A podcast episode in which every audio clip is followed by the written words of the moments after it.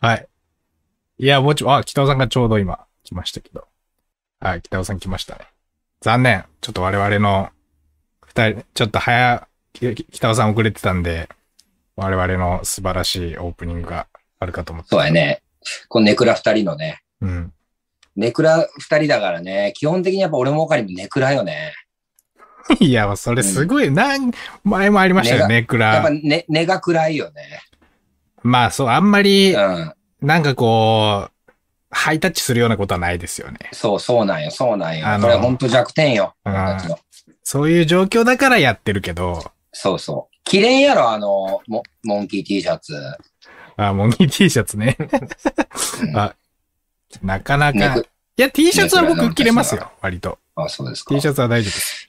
さあ、始まりました。ジョイン083ですよ。下関を代表する、えー企業支援課の、えー北尾洋二と、えーうん番組進行役の岡藤凛太郎です。お願いイします。エーイこんなこんなんがねや かよ。こういうのが。はい。どうですか、北尾さんは。最近は。これもう始まってるんで、これは始もうまってますよ。も う、もう、バリバリもう今、確かにオープニング確かやにってそまうした。そうだ、確かに。北尾さんはこれズーム入ってるだけだから。そうそう。もあそうでうバすリバリ始まってまあます。始まりましたよ。久しぶりにね。あ、もうコメント、お、今日はなんか早いぞ。もう6人。早い早い。早い。早い、もうお疲れ様です。ありがとうございます続き待ってましたって。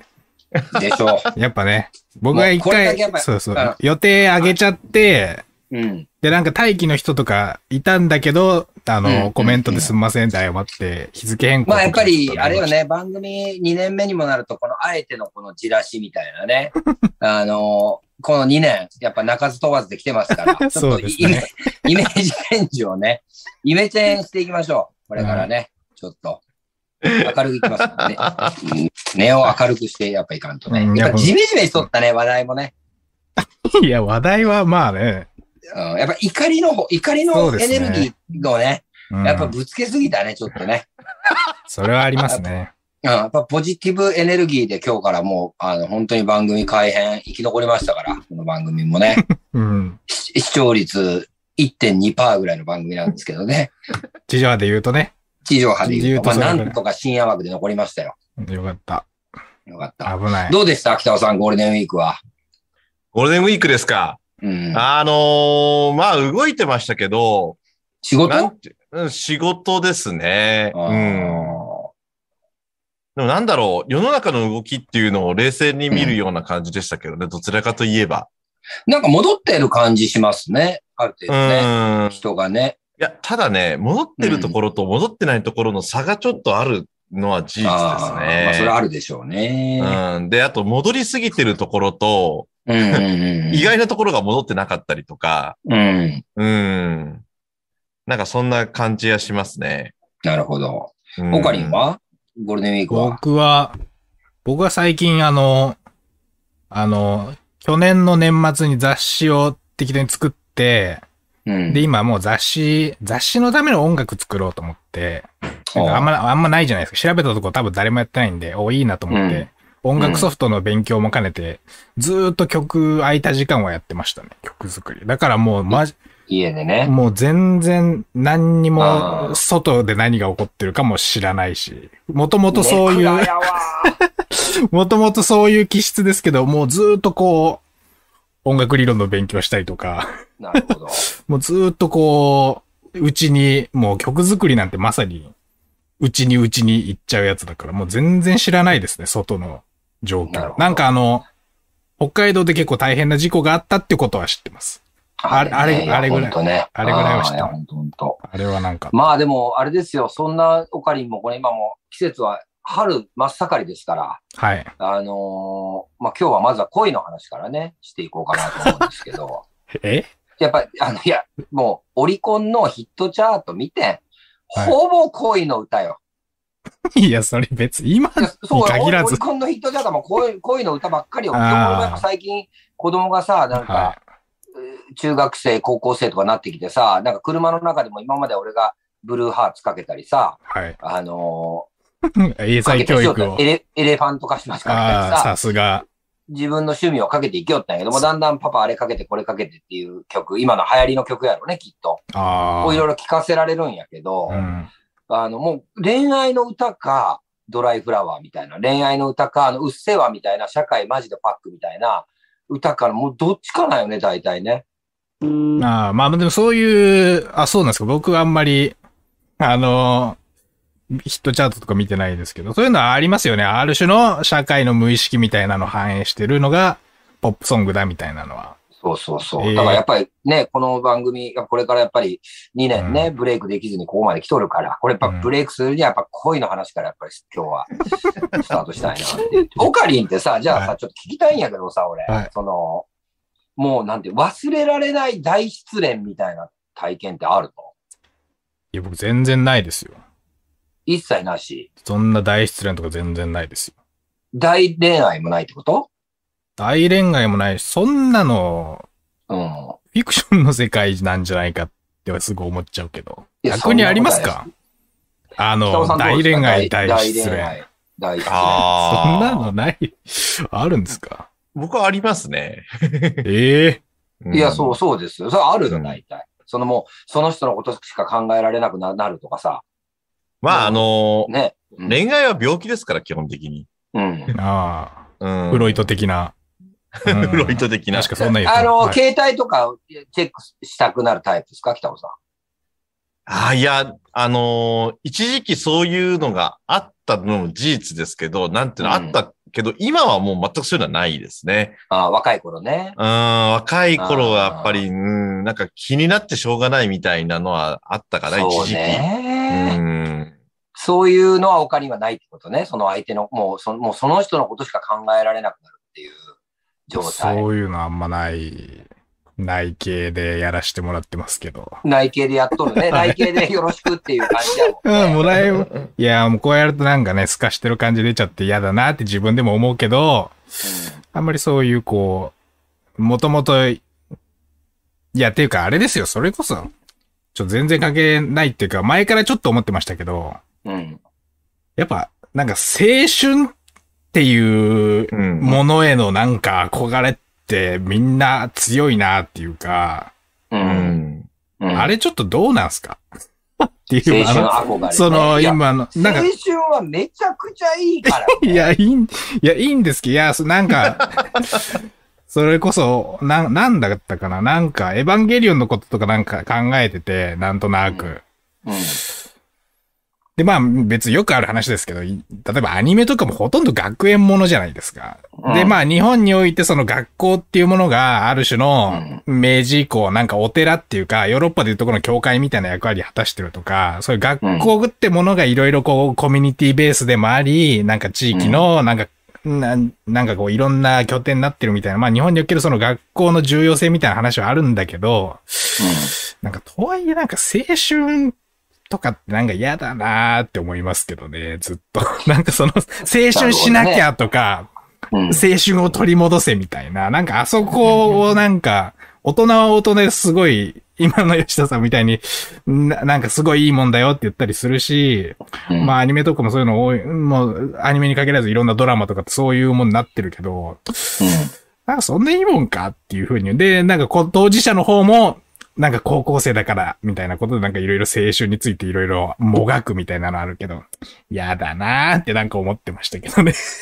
いや、でもなんかさ、その、うんある種さ、そのうん理屈とかさ、論理とかさ、うんまあロジックみたいなもので、うもんう制御できない何かみたいなものを俺は青春と呼ぶと思うんやけど、その、もう理性で考えたら、そんなこと間違っ間違ってるっていうか、まあ理性で考えたらありえないのに、気がついたら彼女の家まで行ってたとかさ、例えばさ、うんそういうこう、なんかこう制御できない自分みたいな、これ溢れ出すこう、パッションみたいなものがもう制御できませんみたいなのを青春って俺は言うんやけど、ということで言うとまだ全然青春真っ盛りやけどね、今ね。ああ、まあ、そういう意味で言うと僕ももう青春です。それこそ曲作りなんてもう、ずーっと、ずそうだーっよとねもう、あの、逆に他のことが不干渉になってましたから。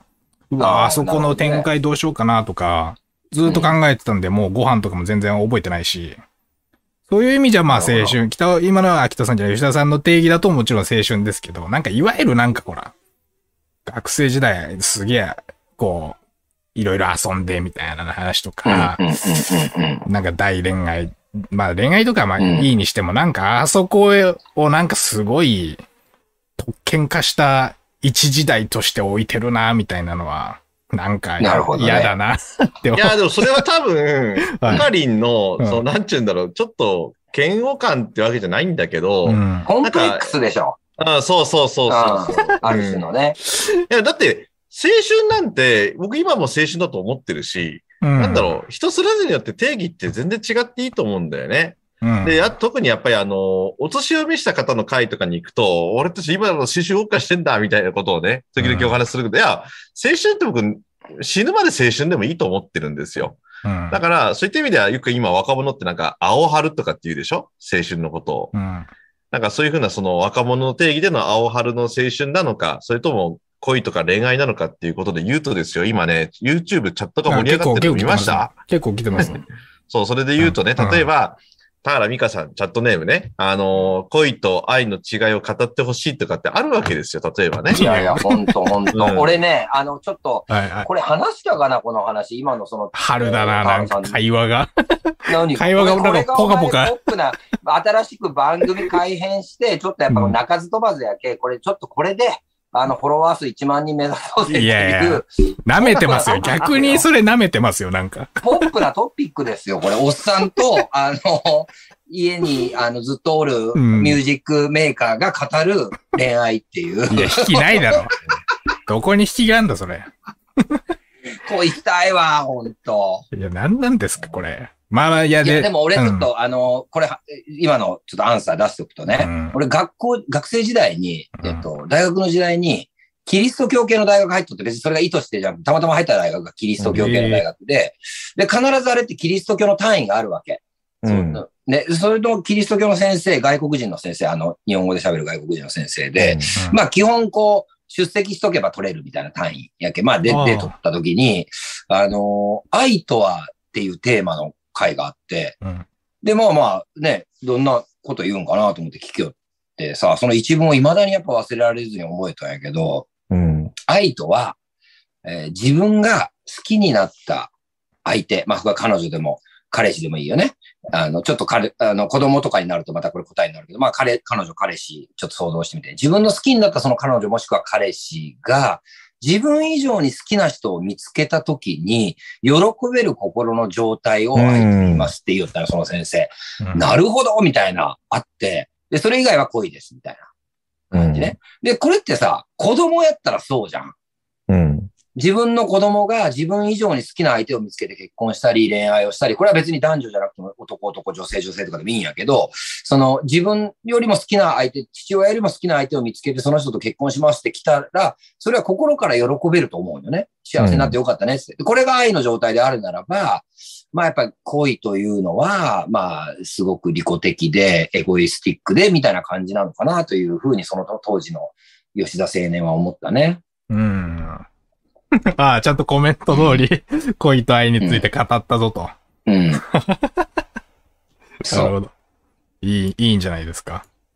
いや、だから、オカリンにとにかく、やっぱうり、ん焦がれるような恋をしてほしい。もう、その、もう、もう番組のことももう考えられんみたいなうん。感じ。もう、もうその子のことも、その子の、もうなんなら番組中も LINE チェックしてしまうぐらいの、うその理ん理性のリミッターが外れた、そうそうそうをそしてほしいなと思うし、俺もしたいなと思うよ。う。ほんとう。うんんそれはいいですよね、それ。うん。うんそういう状態は。あのね、病気にかかるとまずいよ、本当に。すべてに最優先されるからね、それが本当に。ほんと。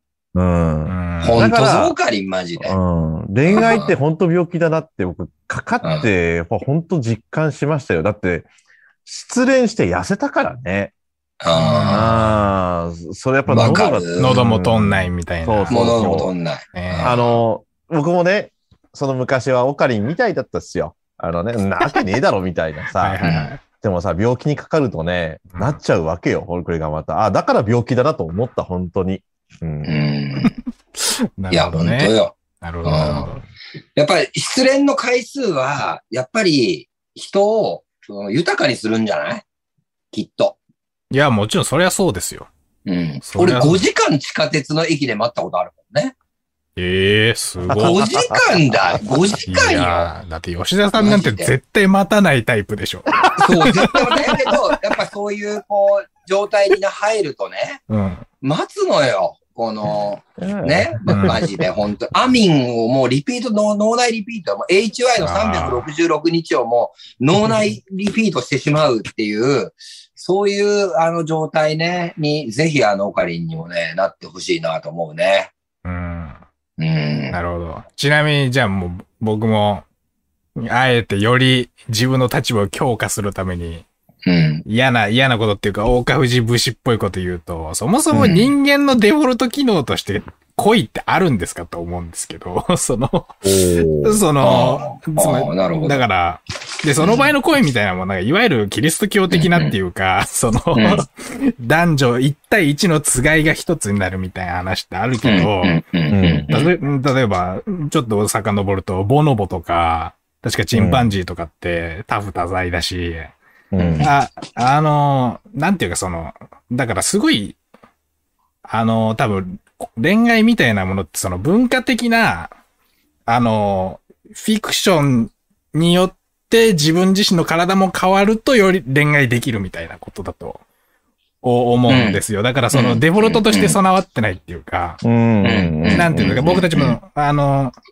だこと、言葉を使ったこういうコミュニケーションって一応人間できるからできるけど、学ばないとできないじゃないですか。うん。あの、だできるやつ、学、訓練するとできるようなことっていろいろあって、前、前もちょっと言ったけど、あの、だからその、なんていうのかな、そのデフォルトで備わってるもんに加えてこう、勉強するとしん、なんか、デフォルトっぽく身につくものっていろいろが、ああると思うんですけど、学習によって。うん。で、それこそ前も言ったけど、あの、日本人だと有益を見ると、なんか哀愁があって故郷を思い出すとか、そういうなんかこううんセンチメンタルな、なんかすごい、うんいわゆるエモいみたいな感情が呼び起こされたりするのが多いと思いますけど、アフリカのある地域だと、それは夜の訪れであって、非常に怖い現象だっていうふうに思うと。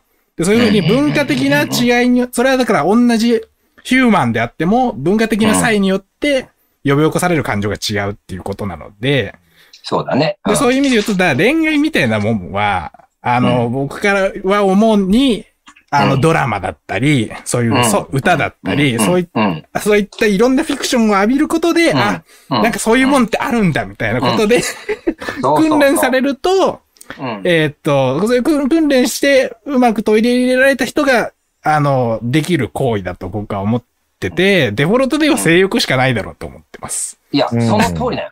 その通りなんやけうんど、その通りみたいな理解をすっ飛ばして、もう吹っ飛ばされて、うん。そんな理屈がもう入り込む隙間もないぐらい、その人のことを恋焦がれるみたいな経験は、マジで最高よ。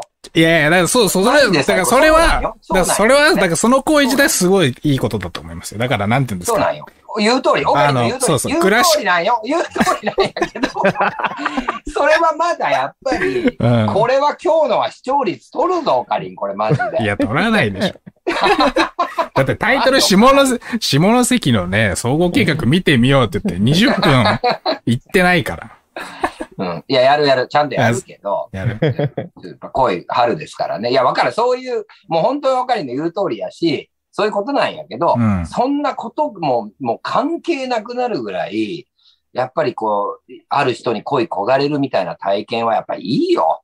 いやいや、辛そいうけどそう。ねいや、だからそれ、それはいいんですよ。だから、いやいや、そうです。だから、なんていうのかな。だから、それを、うん、僕としては、だから、そういうふうに、えだから、学習を経て、到達できる、うん。なんか身体的な状態だったりするんで、だからあれ、ああいうのと一緒、だからそのなんかクラシック音楽聴いてすごい、とか、なんか感動したりとか、なんか例えばなんかすごい現代アート見て感動するのと同じことだっていうか、ある種のコードだったうんり、いろんな、ん、うん、うん、うだからうわ、こことここの音の重なり素晴らしいなみたいなことって、やっぱ勉強すればするほどより分かっていくし、うんだからそれと、だから、あの、なんていうか、んな、なんていうのか、あんまり、なんかその、デフォルトとして、そういうのが素晴らしいよみたいな言説が、さっきの青春っぽいことじゃないけど、いや、それ、だから僕はずっと、デフォルトじゃなくねっていうか、なるほど、だね。からある種の一個の、うんなんかこうんう、文化的な訓練を経て到達できる素晴らしい体験の一つなん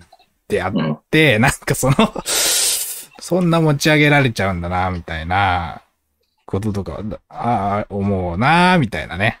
まあ、それがやけ、オカリンの、まあ、完全な、やっぱ AT フィールドになったんやろうね。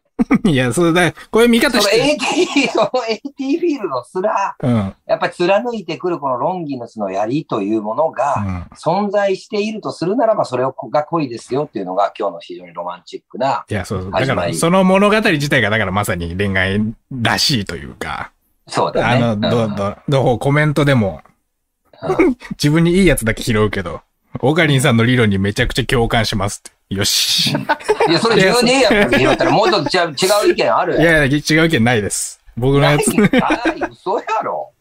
なるほどね。いいや、やそうなんよ。そうなんいやだからけどいや、だからそのなんか、うーん。なんかそれ、いや、結構、大事な、大事っていうか、だいや、だから、共感しますって人が、まあ一応一人いるわけですけど、 あの数は少ないけど。で、こういう人が、人とかって結構窮屈な思いしてると思うんですよね。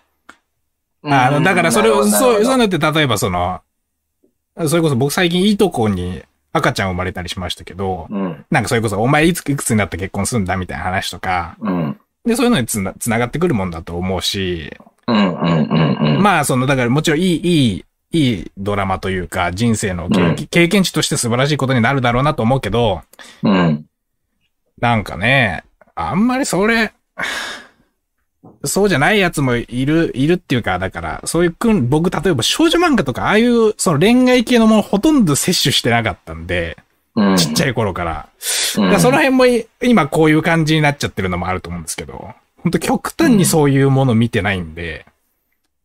うんまあで、もぜひ、あの、いつか、オカリンが、まあね、あの、伴侶を見つけて結婚するときは、もし来たとしたら、うんまあぜひ、あの、俺と北尾さんを、あの、司会進行で呼んでもらって、で、その時 に今日のこのアーカイブのこの部分を流すという日がいつか来るのを楽しみにしとく。なああ。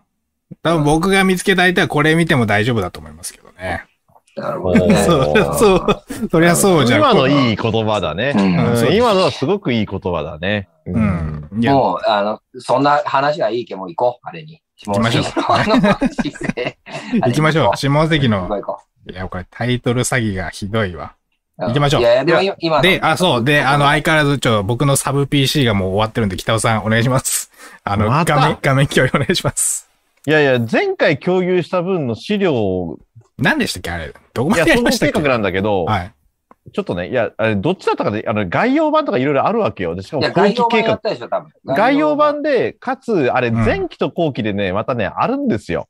後期の方に。ああ、そうなんだ。いろいろあります。そうそうそうそう最新のやつがいいですよね最新の、最新のやつで、で、多分これだなっていうのがあるんだけど、うんそれ出しますよ。ちょ、ちょ、ちょっと待ってね。あその間、あの、オカリンの恋愛の話はちょっとししといてください。いや、オカリンとの恋愛話はもう全然盛り上がらんやったけど、もうあいのや、ダメだ。そうそうそう。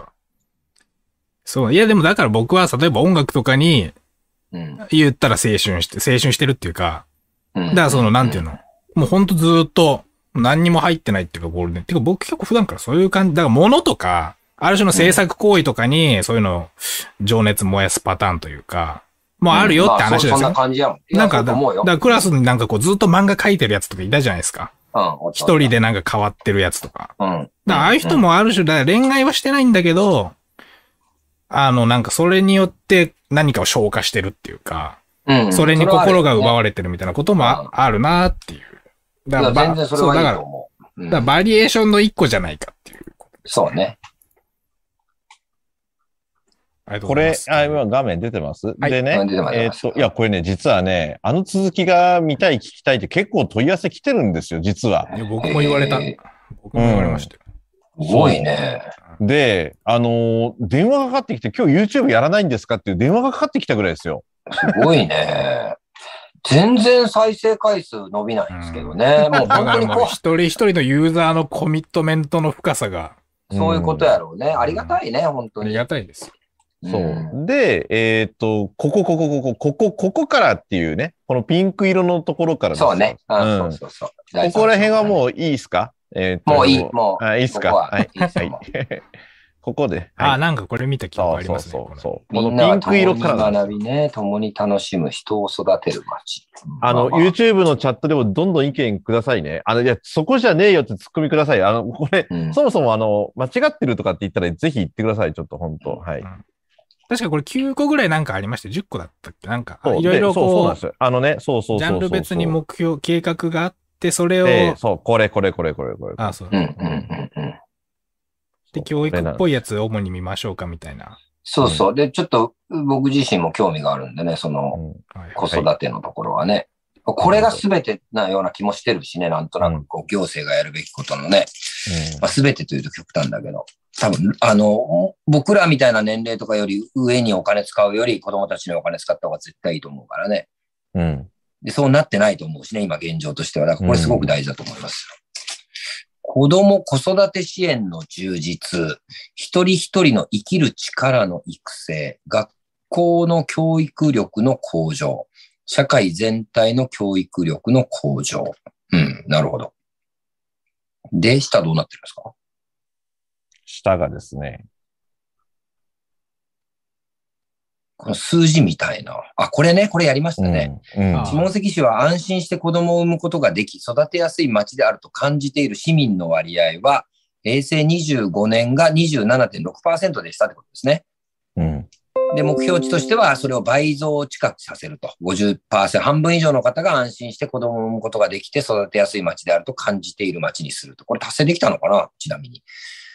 で、子供たちに一人一人に生きる力が養われていると感じている市民の割合が、まあ、この調査時点では16%しかいなかったのを、まあ、倍増近くの30%まで持っていくと。はい。で、公民館等の主催講座の参加率を86.9から100%にするということでございますけども。はい。どうでしょううんこれ以上なんか深掘りすることあるのかなこの安心して子供を産むことができて育てやすい町であると感じている、えー市民の割合27.6から51。うん。まあ、これはちょっとやっぱり女性の意見聞かないとわかんないですよね。うんう。ん。これはちなみにだから、目標年度がもう過ぎてるから、どっか出てるんですかねこういうの。うん。それとも次の総合計画とかで出るんですかねつ過去こうでしたみたいな。どうなるんだろうこれ。そうこれね。ここ、うん。あ、どうぞどうぞい。や、ちょいちょい振り返りはしてるんですよね、これだうから。ん。そうそうそうするでしょうね当然ねう。うんなるほどね。うん。まあ、割合で測れるものなのかっていう、ちょっと疑問はあるけども、うん、まあ、この下はまた別の話題に行くんですか下行きますかうん。これ、写真。ああ、なるほどね。こういうことやりますよってことね。うんう。ん。うん。では違うやつになるのか。で、これはもうこの3章にの詳しく書いてあることってのはもうこれで終わりなんですかねいや、これね、概要版なんで、うんうん、うん。詳しいの出そうと思ったら出せるんですよ。見ます、うん、ちょっと一応見てみたいかな。で、第ちょっと字が三章ね字が多かったらもう厳しいかな。えーっと、そうですね。でね、えっと、はいじゃあまず第3章をね、ちょっと引っ張り出しますよ。いや、こういう、これマジで公共性のある内容やってますね、僕ら。うん画面切り替わったかなあ、切り替わった。はいはい。はい。はい。めちゃくちゃ公共性のある番組やな。いやいいいことしてますよね。も文字が多いんで、ちょっと文字が、ちょっとパッと見でわかりやすいの。まず、まずこれ、こうんこうこういうことですね。はい。はい。うん各事業の方向。幼児期の教育、保育の総合的な提供ね。うん。えー多多様化する保育需要への対応や、幼児期の学校教育を一定規模の集団の中で提供するため、認定こども園の設置促進を図るとともに、職員の質向上。えー、ちょっと北川さん続き読んでください。迷惑だった。うん、また、うんえ、し質、そうん支出向上に積極的に取り組みます。で、また、現幼稚園、保育園施設の耐震診断などに、等に取り組み、効率的に就学前施設の整備が進むよう努め、待機児童の解消を図りますと。うん。うん。はい。で、終わりなんだ。なるほど。うんうん、で、2が在宅障害児に対する相談、指導、支援の充実。うんを図るとともにっていう、これ要するにこれに対する具体的な、なんか PDCA みたいなのはないんだなえーっとね、あ、主なだから事業がありますよ。こそうこ、から事業に関してはこういうふうに書いてます。う。うんんおう支援の拡充、あ、なんか質の高い。う料理ん。の女性。放放課後児童クラブの充実、一時預かり事業の充実、子育てえー支援の拠点施設の充実、幼児童虐待防止対策の連携、一人親家族家庭への支援。なるほどね。うんあ、YouTube では、下関はまだ子育て支援が手薄なので育てにくいなと思うんですよねって、これ現役の親御さんでしょうかね。うん。そ僕あもそれどはの、今どの資料見てますかってコメントで、リンクとかあると助かります。これ、なんて。あ、じゃあですすね、どうしようか、えっとね、あの、ごめんなさい、私がね、ちょっと引用した、ちょっといくつかの部分で、えーっとね、前回出した資料とこれ微妙に違うんですよ。で、えーっとね、ちょっともう一回、今画面切り替わりました。はい。はい。これのね、概要版の後期基本計画だったんですよ。で、さっきのはね、実は前期というか最初に出した分なのかな。うんうんうんうん。えっ、とね、び微妙に違ってて、えっ、とね、これで言う、色は変わってないんですけど、あ、この辺か。後期基本計画だったんですね、確か。だから、例のうんうん SDGs が入ってるわけ。これ。なるほど、なるほど。うん。うん。そこに置けるところなんで、ちょっと待ってくださいね。ページあはこれね、ダウン、ないっぱいありますね、これページ。そうそうそう。えっ、とね、 PDF がちょっぶとわーっと、YouTube、僕がそうリンクチャット貼っときまあす。あのね、下4桁が1133の方です。 PDF がもういっぱいあって、うん。これのこれね、今第、第そう3章。第、え、第ろ、第6章じゃないあ、6章、子供のやつ。今、な、何えっ、とね、ああ、そっか。誰もが、違う、第、第3章だ。ごめんなさい、第3章。もうね、 とにかくね、これごっちゃごち ゃ。いや、もうとにかく PDF がまず最悪ですよね。いや、PDF があるのはいいけ ど、Web にも同じように出してほしいですよね。これを見た市民の割合うん1%とかです よいや言っね。てないでしょ。1も言言っっててない。ないだろうね。 0.0何本みたいな。そこは一つの課題だね、行政のね。うん何のためにこれ作ってんのって話になるからね。政治の課題でもあるね。そうだから Web の画面切り替わったかな後期基本計画第3章。はいはい。はい。これの詳細。だからさっきのが、だからこれが、えっ、と、ちょっとバージョン、ああ、これじゃねえや。こっちか。これとまた違うバージョンのやつですね。だからこっち。うん。だからとにかく僕がさっきリンクに貼ったところにずらーっと計画があって、概要版とか、うんうんうんうん第何章とかのがもうバーっとこう、うん20個ぐらい PDF のファイルがいろいろあると。うん。でそとりあえずそれの一覧が出てるページのリンク貼ったんで、まあ、あの適宜、こっから該当するやつを読んでください、皆さん。うんううーん。ん。で、いまあ、や、でも、はいはい。あのーいわゆるこう、子供を産んで安心して育てられると感じている人の割合が、やっぱこの調査時点で27%しかいない。10人中3人しかいないっていうのは結構大きな行政課題ですよね。ねえ。めちゃくちゃでかい。い普通うんに、割とまず、それこそ人口減少地域とか、そういうとこで、うんまずやるべきっていうか、うん。なんかどっか、どこでしたっけ神戸かなんか、あのなんか、あ、明石、明石市だっけあのなんか結構強うんうんうんうん強烈な首長のいる、うんうん。あるね。あそこ確かすごいそういうのやってて、うん。確か人めっちゃ増えましたみたいな人口とかも、なんか、うん。ここ1、2年ですごい、ああ、ちゃんと子育てとか力入れると、うん。街としてちゃんと勢い出るんだなって、なんか出てましたけどね。これでもさ、もう答え出てんじゃん、これ。この時の後期、今北尾さんが出してくれてる画面は、うん基準年度が平成30年になってるから、まあ、あれあれは一応目標年度が平成31年やったけ、まあ、1年前のデータではあるけど、わわずか2ポイントぐらいしか上がってないよね、本当だこれ28.45%。ね。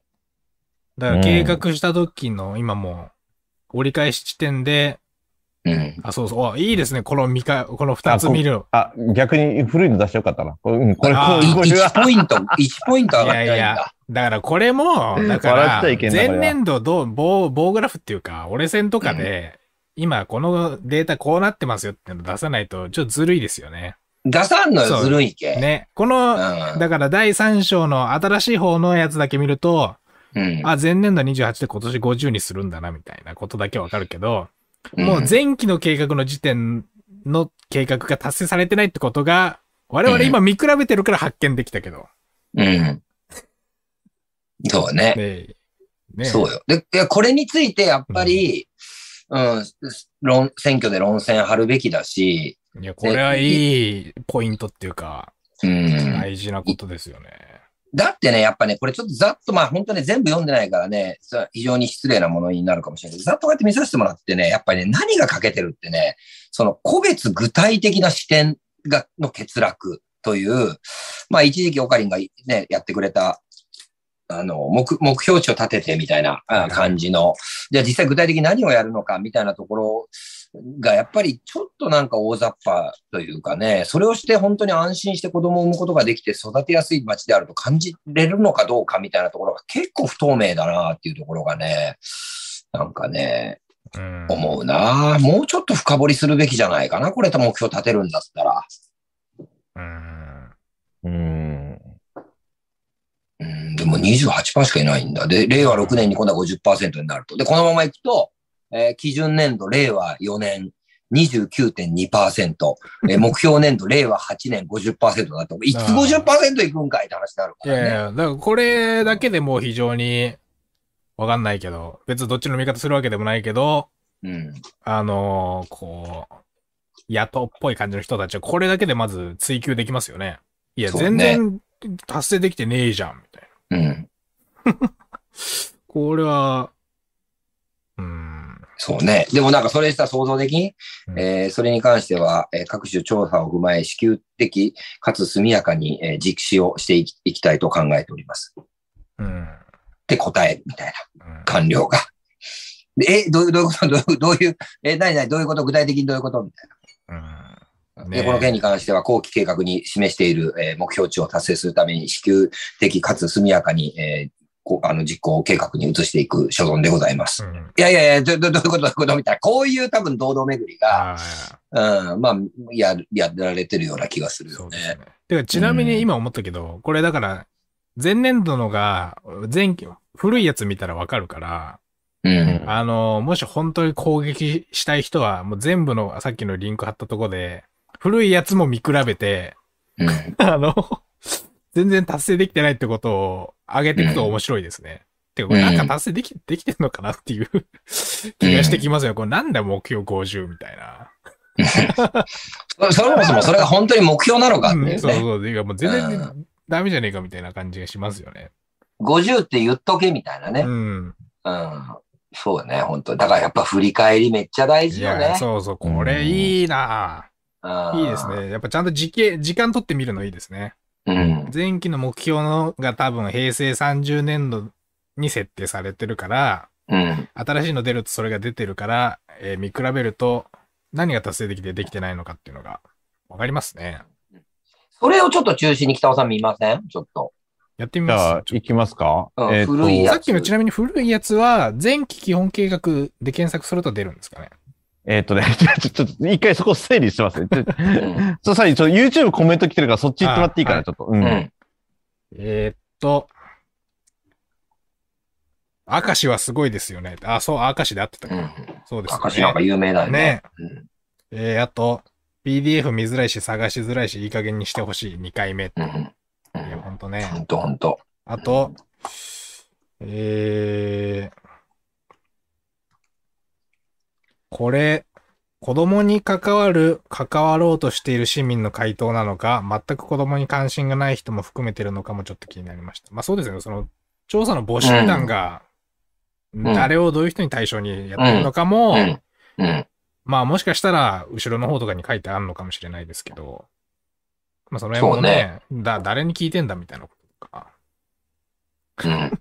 うん。で、そもそも何人に聞いてんそのうとそかう、市ね。民の割合って書いてるけど、当然全、全市民に聞けるわけじゃないし、うん。とかね、その辺も、わかんないな。あとは、えー、私もえー目標が大まかに決まっていても、詳細がわからなければ何がどう動いているかだったり、まず不安になりますよね。うん。そうよね。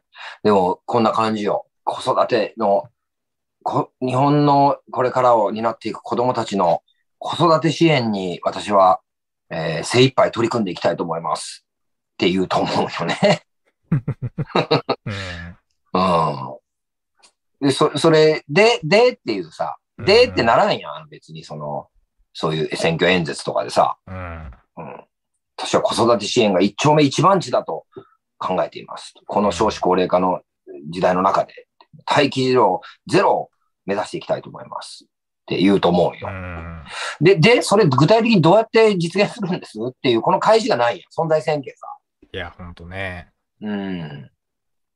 そうなんだよな。いや、これは本当にね、一つやっぱ民主主義の闇みたいなもんでしょう、これはね。僕らにも責任があるし。うん。ほんと、最近ちょうど、まあ、若干あれな本ですけど、なんだっけ。なんか、愚民文明の暴走っていう、 あの、うん。クレートモフス、トモフサって人と、的な治むっていう、まあ、人の本で、まあ若干あの世代的にも上なんで、まあ若干あの、まあちょっと前の本だし、物言いとか、うん。まああの、この二人に対するアンチもいろいろ多いお二人なんですが、まあ僕としてはこう、用法用量を守ればすごいまっとうなこと言ってる人たちだと思ってて、まあ哲学者の方と、まあ広く文筆家の方みたいな。で、まあすごい勉強されてる方。まあそれでまあタイトルにあるように、あの、愚民文明みたいな 話になってるけど、まあ、基本的にはもう民主主義やめようって本なんですけど、うん。うん。だ から、いや、全員で決めてもいいもんできるわけねえだろみたいな。そうね。でできるわけがないね、うん本当ね。うん。あのーな、なん、なんていうのかな。だから、まあ日本だと、まあ、まあこれ前もちょっと違う本でも言ったと思うけど、だから大規制なんですよね。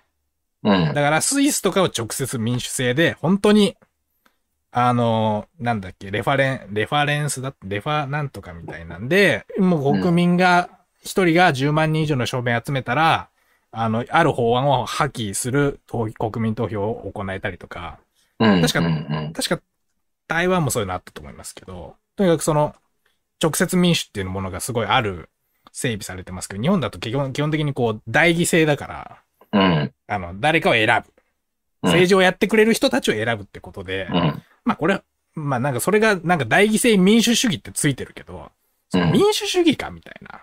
そもそもそれ代議制だろみたいなね。うん。選んでないし。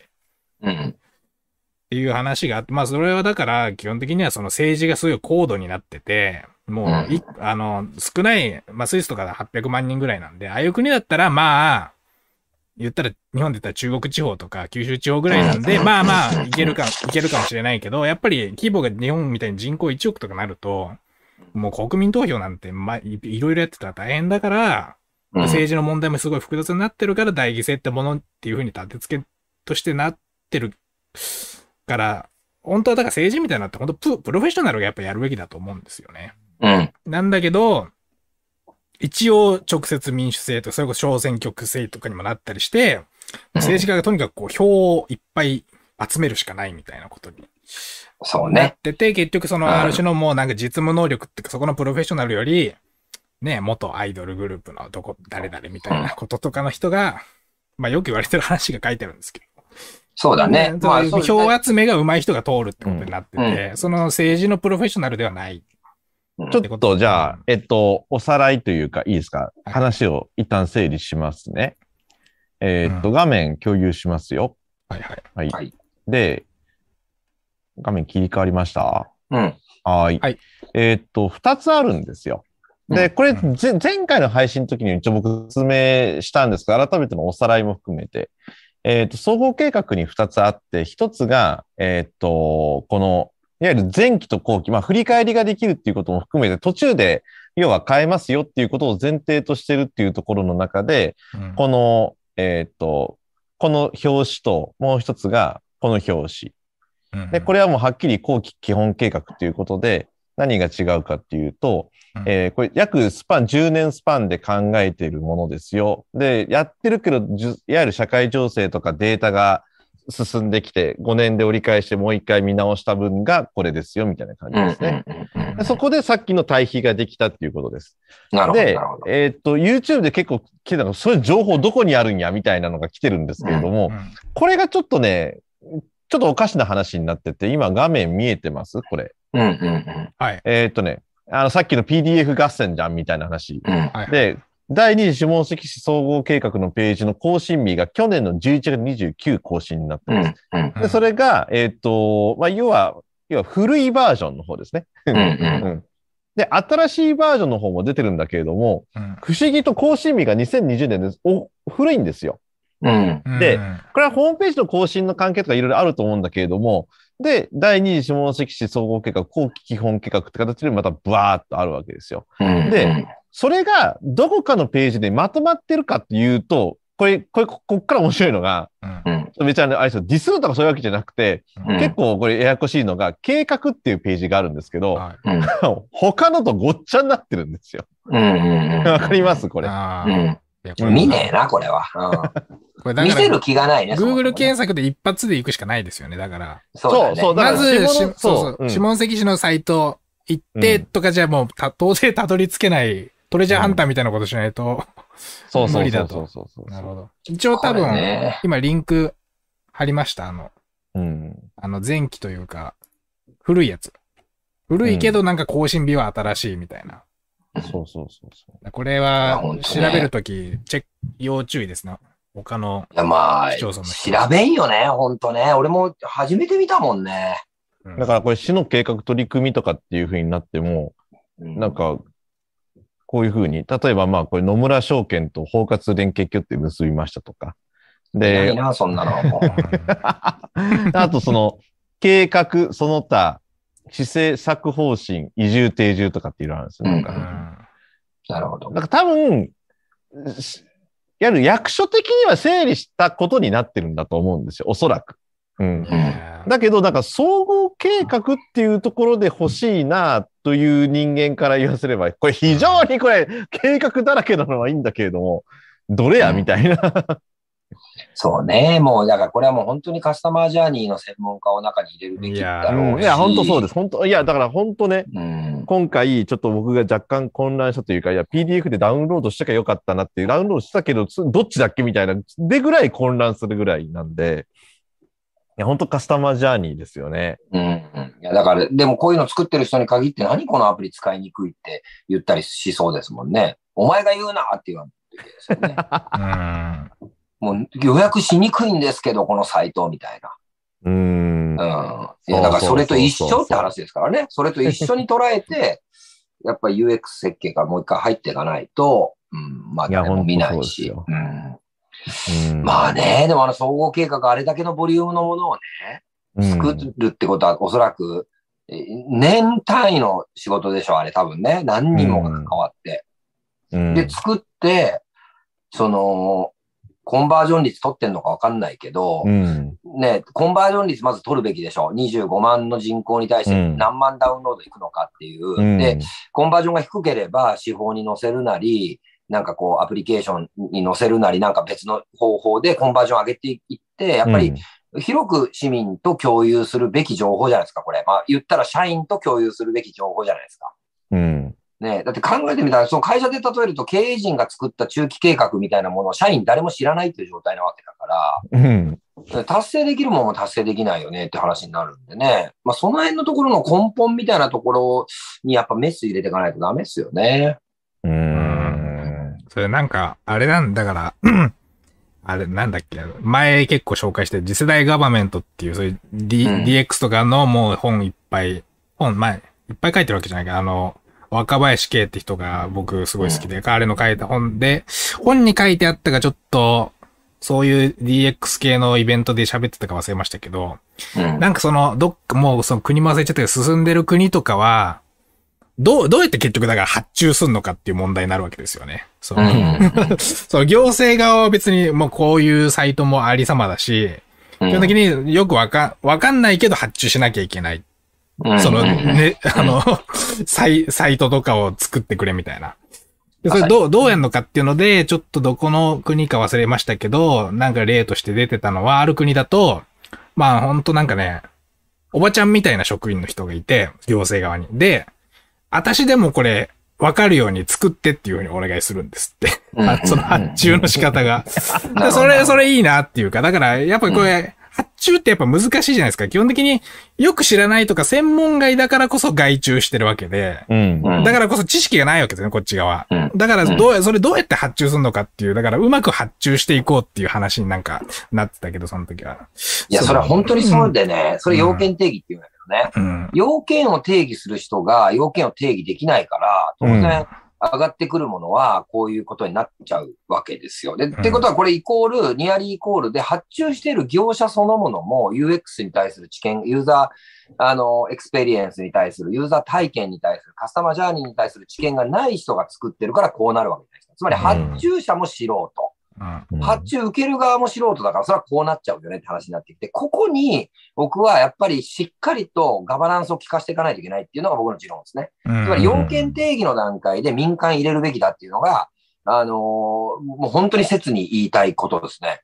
そううんだからこういうことを実現したい、こういうことを例えばホームページ上で実現したいっていう思いを聞いあがこう行政内から出てきた、政治から出てきたときに、それに精通した民間の要件定義を専門として、それに対してコミットメントをするチームがあって、で、その人たちが UX、カスタマージャーニーを設計して要件を定義したものを、それが理解できる業者に発注するっていう、この流れ、この間にやっぱ民間入れるっていうことをやっていかないといつまで経ってもこれ良くならないからね。うん、そう、だから、ううん、業、あとなんか別に、業、その発注された側も、なんていうか、 あの、まあ、サイト作ってる時点でそんな UX について詳しくないわけはないと思うんですけど、うん。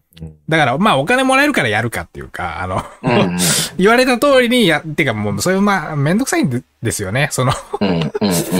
いや、いや、これ、そもそもどうなんすかみたいな話を、その発注した側にいちいち聞く方が本当はいいものできるけど、まあ、それこっちも手間かかるし、向こうもとりあえず作、とりあえず作ってほしいっぽいから、まあ、ちょっと微妙だと思う、思うけど、まあ、作るかみたいなことやっちゃいますよね。うんいや、やっちゃう。あのねやっね、ちゃなうん人か間、いやそう。だから必あの要、ーそういう間に入るっていうか、うんもしかしたら本当にいい業者の方だったら、いや、それもそもうちょいこれ手前からやりましょうよっていうか、うんいや話になるとは思うんですけど、やっぱりそれややれるには結構資金的な余裕とか、うん。あの、そういうのもないといけないから、なかなかね、 特に地方だと、はい、わかりましたって作っちゃう感じが。で特にね、なんかこう、IT 系とか、まあ北尾さんがやってる、こう、いわゆる、まあ、なんていうのかな、キュレーターとか、そういう、こう、仕事の人たちのし、に、のイメージ、田舎の人のイメージ。これは民間の人もそうだし、行政もまあ、特にそうと思うけど、スーパーマンだとだと思ってるわけよね、相手をね。うん。何でも解決してくれる人って思ってるっていう。だからよく、あのーある話で、例えば後輩の経営者から連絡あって、あのー社労士紹介してくれって言われる。まあ、弁護士紹介してくれ。でまあ、会計士紹介して、何でもいいんだけど、まあ、社労士紹介してくれって言われた時に、聞いてみたよね。いや、何の目的で、社労士を、あのー活用したいと思ってんのって相手に聞聞いたわけよ。だいや、とりあえず、今、うち社労士のその顧問みたいな人がいないんで、あの、知ってる人紹介してもらえませんかみたいな。いやいや、違う違う。何の目的で、だから社労士さんによっては、例えば助成金が強い人もいたり、あの、いわゆる会社のこうルールを作ったり、えーそういうこう人事労務に強い人がいたり、まあ、いろいろ社社労士さんによってもジャンルがあるから、何をしたいかっていうのを具体的に、いわゆる要件定義側が言ってくれないと、間に紹介する人も紹介できない。うん。でもその人にとってみると、社労士はスーパーマンで、どんな社労士を呼んでも全て自分のなんとなくもやっとしてるポイントを解決してくれるって思い込んでるわけこれよくデザイナーでもよくあるのね。うん。デザイン、自分のお店の看板デザインしてください。自分のお店の中のえ内装やってくださいって設計士呼んだら、その人がスーパーマンで自分の思いを全部叶えてくれると思ったけど、そんなわけなくて、う。うんん。そうああ自分自身にどんなデザイン、どんな色、ね、どんな形のお店を作りたいのかっていうビジョン、いわゆる要件がなければ、そんなえ自分の想像通りのものなんてできるわけなくて、この辺もやっぱりちょっとね、田舎の弱いところよね。うん。そうです。ね。うん。まあでも、北尾さんなんでよくそれ食らうんじゃないかなと思うね。うんうん。北尾さんのとこ行けば起業できるみたいな。いや違う 違う。あなたが何をやりたいか、ね、何をやりたいかってことがまずあって、で、それに何が欠けてるのかっていう意識が自分の客観的な目線であった上でいかないうと、うんん。ね、あの、ちょっと起業したいんですけど、つって言っても、 でっていう話になるよっていう。うんいやこれあるあるのような気がすいや、る。めっちゃあるあるですね。ね。ああ、そうほんですねそとう。美容、美容師の友達も、あ、の、なんかこれにしてほしいっていう髪型がない客が一番困るって言ってましたよ。そうね、そうやろうね。だから芸能人の彼写真とかうん、持ってくる人がすごいやりやすいし、何にもうんうんとりあえず短くしてくださいみたいなやつが一うん番困るっていう か、いや、どう短くすんのみたいな。うん。うん。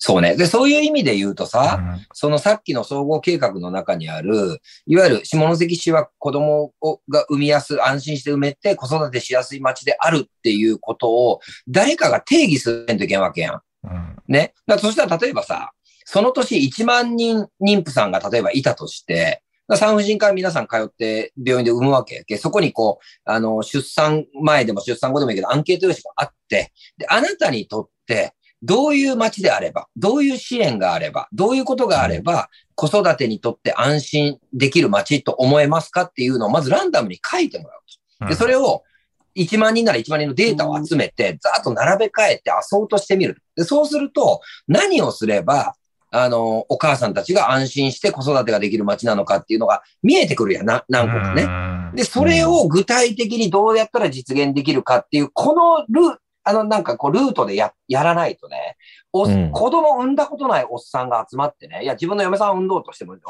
自分で子供産んだことがないおっさんが集まって、よし、じゃあ子育てしやすい街に、大体そうなわけや。ダイバーシティなんてことも進んでないわけやけどさ。うん。だいい計画ができるわけないよね。で現場に聞けと。実際のお母さんたちに聞いて、その中から上がってくることで行政でできる範囲を決めて、それにめちゃくちゃコミットしていって実現していくっていう、このルーティンをやっぱと、逆なんよね、やり方が。うん。まずはユーザーそうですよねの声を聞いて、計画を立てていくっていうことが大事じゃないかなと思うね。うん。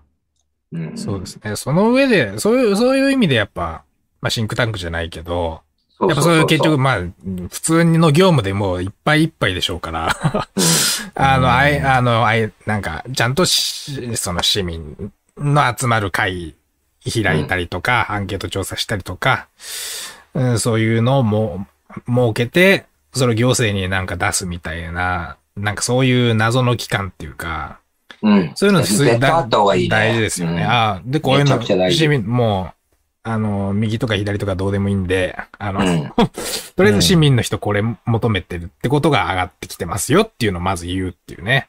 そうだそね。れ、そういう存在、ね、なっていきたいなと僕はうっすら思ってますけど。いや、このほん番組とねね。このそうい番う組仕事を請け負いた いわ。ね さっきのだから総合計画も何にもない、根拠がないですもんね。なん根拠でが、ないんよね。なんうでん、あの、なんか女性をやるのかとか。それ、うん。なん、なんでその事業に決まってんのかっていうのが、なわかんないですもんあの、今ね、YouTube にね、もうおっしゃる通りのコメントが来たんですけれども、ね。あの、田原美香さんからなんですけどね、うん。うん改善要請を的確に伝えられる人も少ないですって、本当ここだと思うんですよう。ん、うん。そうだ、そうだ。本当に本当にそうだ。うん。で、あのー要は市議会議員さんであったりとか、うん実はあの、最近ね、僕民生委員の話がちょっと僕の界隈で多くて、うん。民生委員さんが少ないっていう話になって、ああ。で、なんかね、でもね、市議会議員さんが民生委員兼ねてて、でもそれって市議会議員の仕事じゃないよねって話になったりとか、なんかねう、んいろいろ、そのじゃあどうやって的確にね、こうしましょう、ああしましょうって的確に伝えられる人っていうところの、仮にいたとしても、その人に話が集約されすぎてて、もういっぱいいっぱいになってたりとかしてて、うん。ああ、なんかこれって、ここを改善するだけでだいぶ違うんじゃないかなっていうことがある中で、田原さんもそういうふうに的確に伝えられる人も少ないっていうふうに思ってるっていうことか、うんこれは一つ改善の余地がある部分じゃないかな。あ、うんコメントそでう、だね。県政平野さん。この政策は第2章の市民の声的なものも参考にしてると思うので、全く聞いてないってこともない気がしてるんです。あ、別の章でもしかしたうんうら、市民の声っていう章があるのかもしれないですね。それで、まなるあ、ほでども、そもそも市民の声が一部に限られているのでは、とも思いますが、と。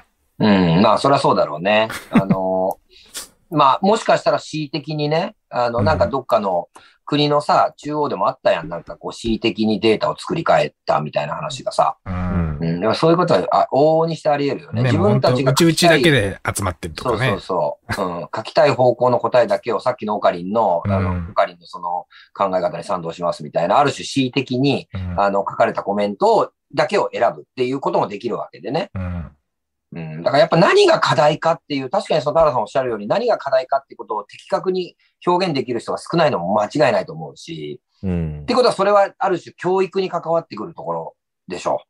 教育でそこをちゃんとこう自分で要件が定義できるような教育をやっぱり子供の頃からしていかないといけないから、それ結構やっぱ一周回って教育論に入っていくし、で、そういうのがこうちゃんとこう線で繋がって円になった時に、なんかめちゃくちゃいい感じの街になっていくような気がするから、そんなに難しいことじゃない気がするんですけどね。うん。うん。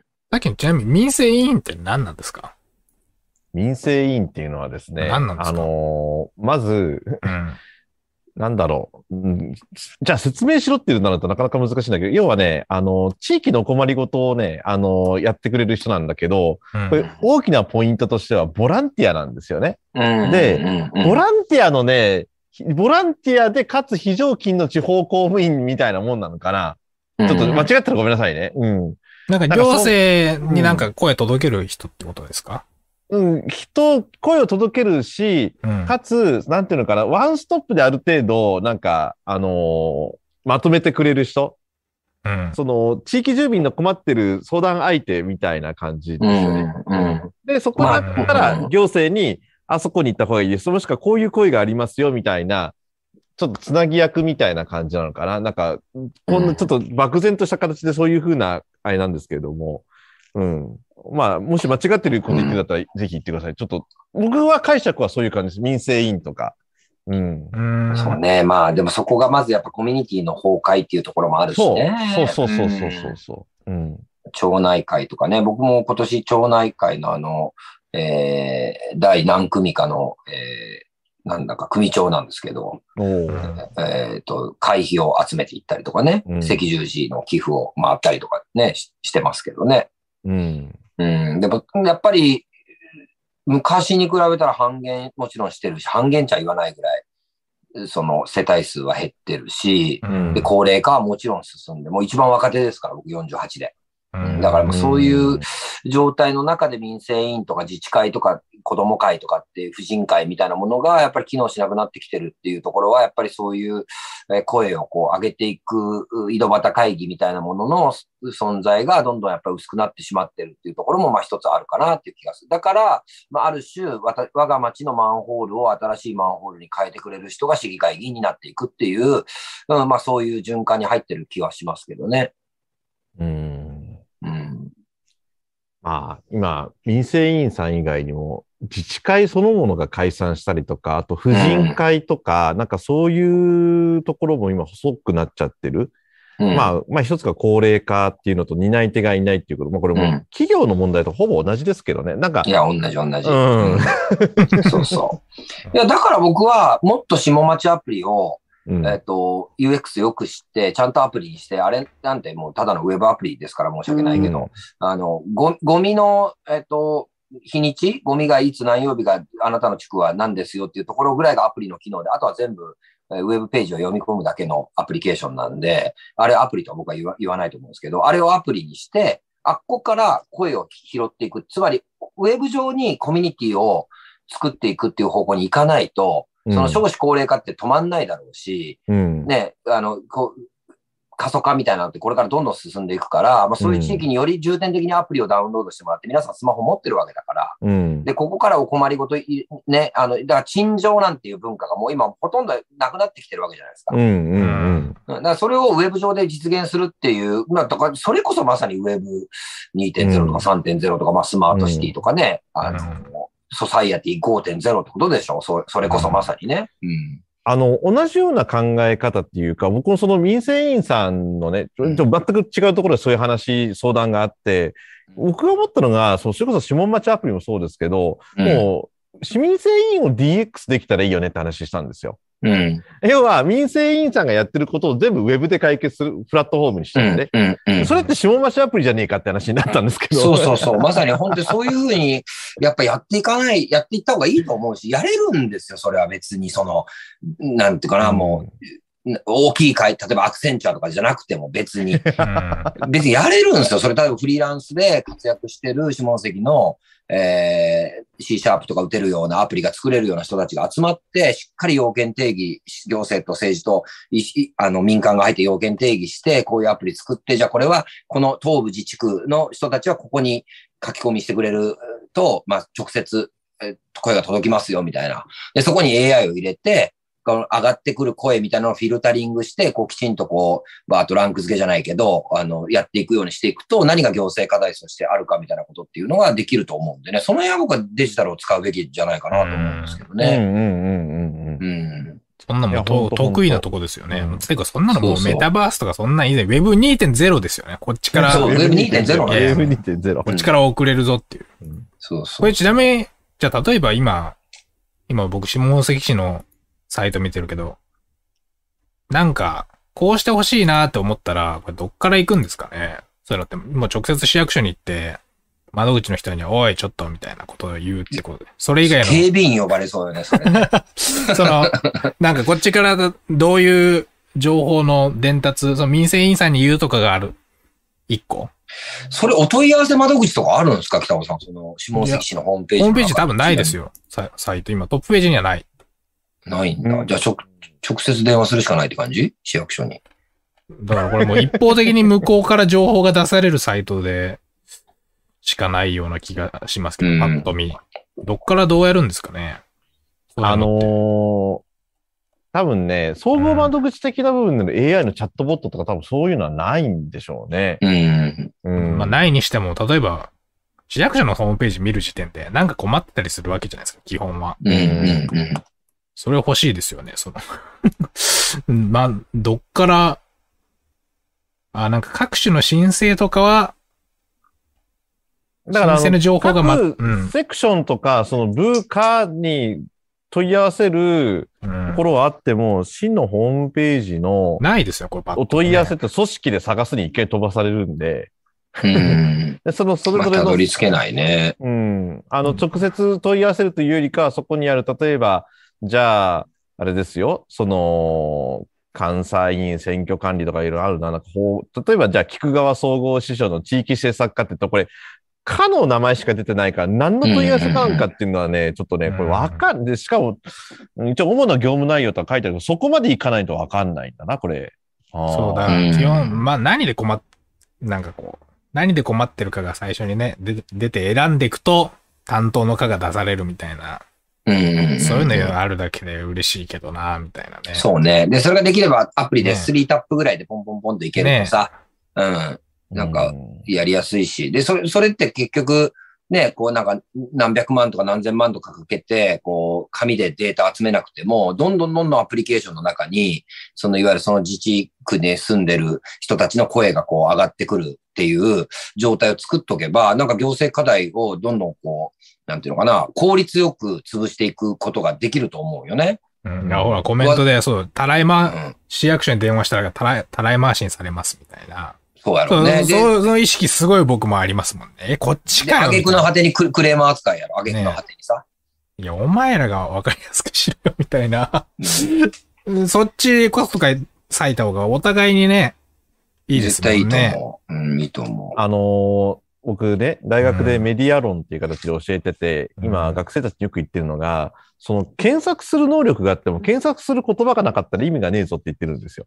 う。うん、うん、いや、検索する言葉を知らないから、検索しようがないんですよね。だから、うん言葉を知らないっていうのはすごく致命的で、うんうん。もっと言うとそれをけん的確に検索できるワードをいいくつ自分の中でも、自分の中で持ってるかっていうことになってくると、うん、情報で探すとか、例えばごめんなさい、もう下関のホームページをディスるわけじゃないけれども、うん、情報で探すとか、なんか検索してくださいって一番難しいパターンなんですよ、実は。うん。要は、それで行き着くためのワードを持ってない、言葉を獲得してない限り行き着けないんですよ、絶対に。うんうんだかうらん、例えば下関の総合計画うんぬんっていう、総合計画っていうことを僕らは知ってるから検索できるわけいであっや、てそう、ですよね。うん、うん。これはね、 これはちょっとあれだなこれは不親切。うそうそう。ねでまあまあでもあ、あえてそういう作りなんじゃないん、も う、めんどくせえから、うん。そうそうそう。参入障壁を高くして。参入障壁高くして、ある種あそこはお城でさ、うんあ、のー多くで行われていることは私たちには分かりませんみたいなね、状態を作っていく、うん、という意図がまあ見え隠れするし、まあそうじゃないとしたら、まあ相当やっぱり申し訳ないですが、あの、能力の低い会社が作っているってことになるからね。ねえ、だって、あそこの伝統切れてるなと思ったらどうしたらいいかってわかんないですもんね。そうね。ねえ。ほんとね。そう、僕も今言葉持ってないし、その伝統を どうするみたいな。うん。で、要は、そういうわからないところをサポートするのが民生委員さんなんですよあうんうんうんん。そう、だから伝統がどうのこうのとかっていう。で、自治会は自治会でやるべきこともあったりとか、その、なんていうのかな、ある意味、地域のファシリテーターみたいなもんなんでしょうね、民生委員ってうん今時の言い方をすると。ううんん。うんでもそういう人もいなくなってるっていうことは、本当、いや、まあ、やばいぞっていう話になるわけですよね。うんうんうんでそこが市議会議員さんでも悪くないのかもしれないけれども、え、でも市議会議員がやってたらどうなるんだっていう。だってそれでもし人数がたくさんいるって話になったら、それとまた違ってくるし、ただ、このね、最初にあの、オカリンから民生委員って何、何や、何やってるんですかっていう質問が来た時あ。に、もう僕、その民生委員さんとも話をした時に、もうボランティア無報酬でやってるっていうところが、これはどうにかできんかなって話があったって、僕、ちょっとボランティアの人ですって言っちゃったんだけれども、うんいや本当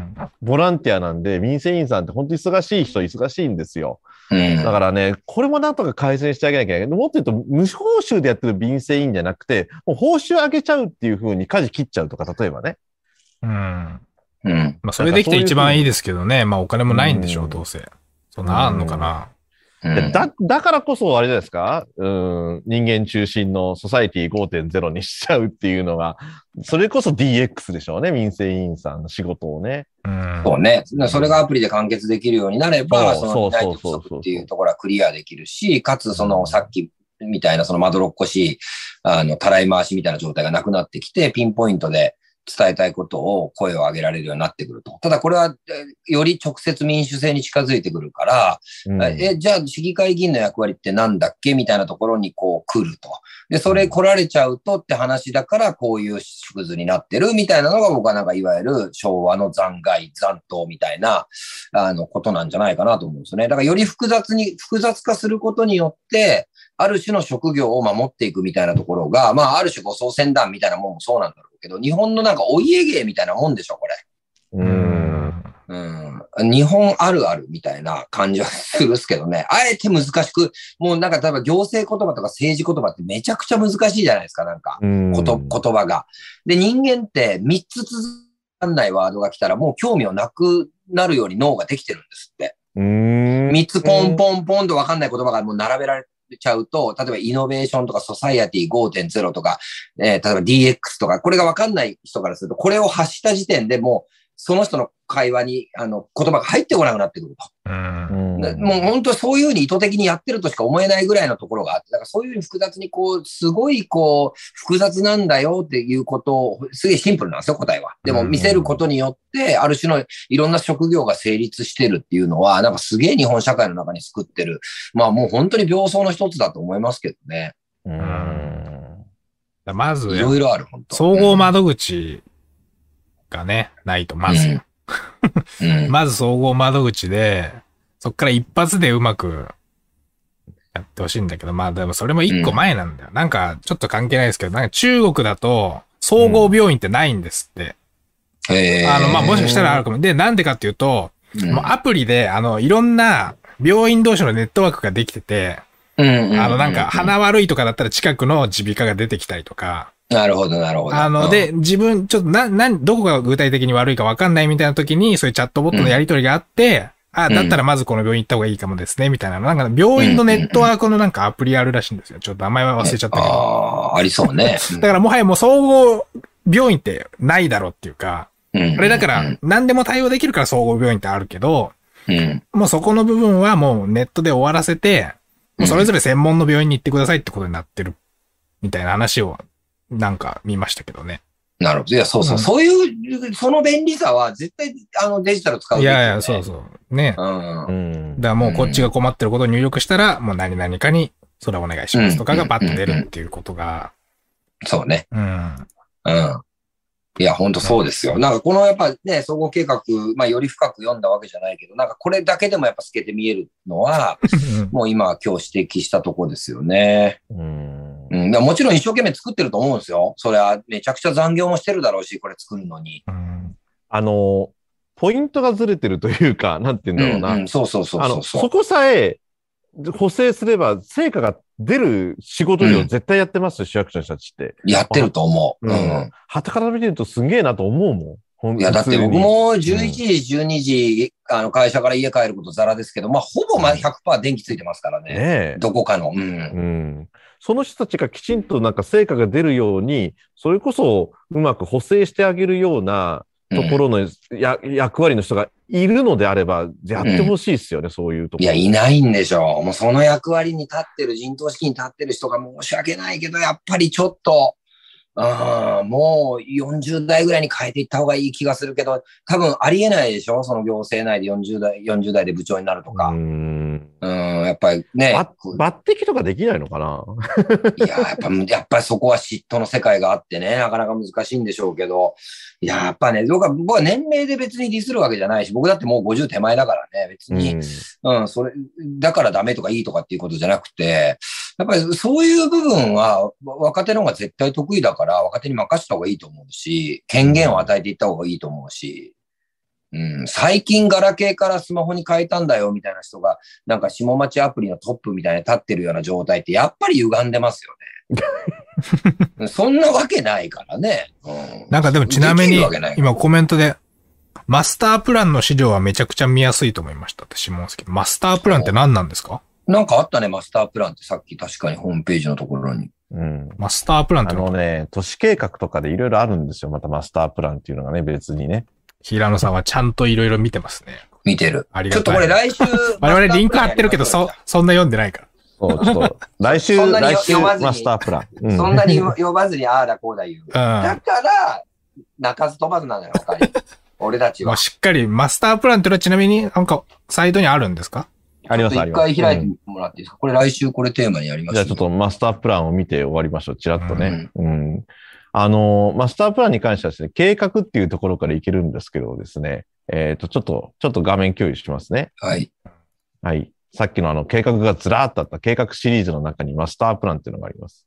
うんうんでお最近更新されてるんですかうん。そこういうふうに。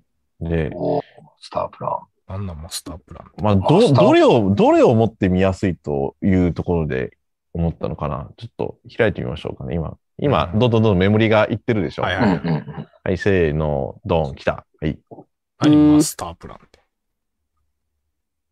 マスタープランって言ってるだけですけどね、結 局は。都市計う画。ん。はあはなあ。るほど。位置づけと役割を。うん。なるほど。ここですねうん。次の役割を担いますという。まあ、まちづくり都市計画においてのうんベースとなるものですね。あ、総合、上にちょっと総合計画に即したものってことは、やっぱ総合計画の一個下のなんかのプランみたいなことですかうんうん。そうだろうね。うーん。おおむね20通して策定ね。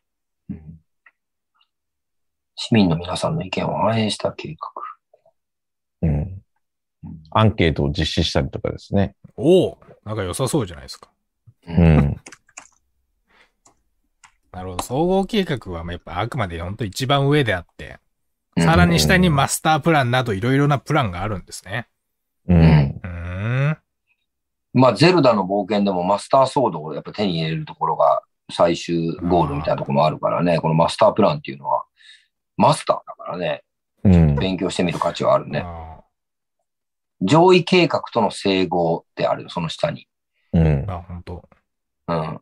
都市計画マスタープランは県が策定した都市計画区域マスタープランや議会の議決を経て定められた当該市町村にの建設に関する基本構想に即したものとします。総合計画などね。まあだから総合、総合計画よりじゃあもうちょっと具体的なことが書いてあるんですかね、これは。うん、そうでしょうね。うーん。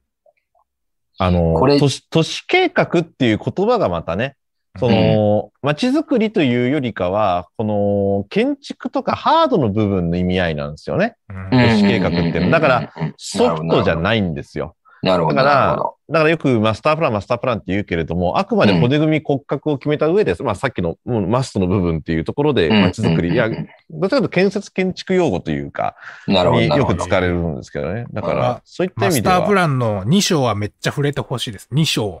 ここ、ここ今ちょうど今あ2ちょうど見てるうんうんうん。うんうんは。い。はんはうん。地政学的に分析したところでしょうね、これおそらく。うんうんうんんうんへえめっちゃ減ってますよね、これね。 めっちゃ減るぞみたいな感じですけど。うん。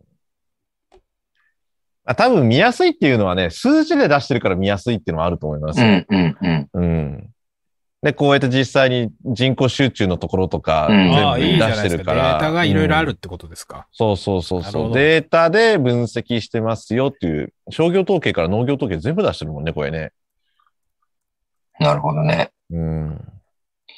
うん、これちょっとやりましょうよ、来週。なんかこの辺詳しい人いないのかな誰か出てもらえますかねこれちょっとマスター計画をちょっと番組で紹介してくれませんかそんなに強くは突っ込みませんのでっていう要望でちょっと行政に、あの、出てくれ行ると。行政か、2年前に、うんあ、の、木村大吾さんと田尾さん出たもらった時、あの、急遽吉田さんが出れなくなった時のうん回、うんうんうん。あの二人これ喋らしたら止まらないと思いますよ。あ、そうん。う。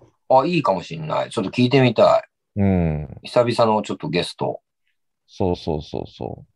僕、別件で以前、あのー市議会の建設消防委員会に呼ばれたことがあって、うん。まさに建設消防委員会とかがこういうのをやってるんですけれども、うんうんうんまあ、大体呼ばれ、同じように同じ席にいたのが、けんえっとね、土地家屋調査士とか、えーうん建築士、えー建築設計に関わるプロフェッショナルとかう、ん。あといわゆる侍業の人たちとか、うん、ああのね、この界隈ってすごい幅が広いんですよ。不動産とかも扱うから。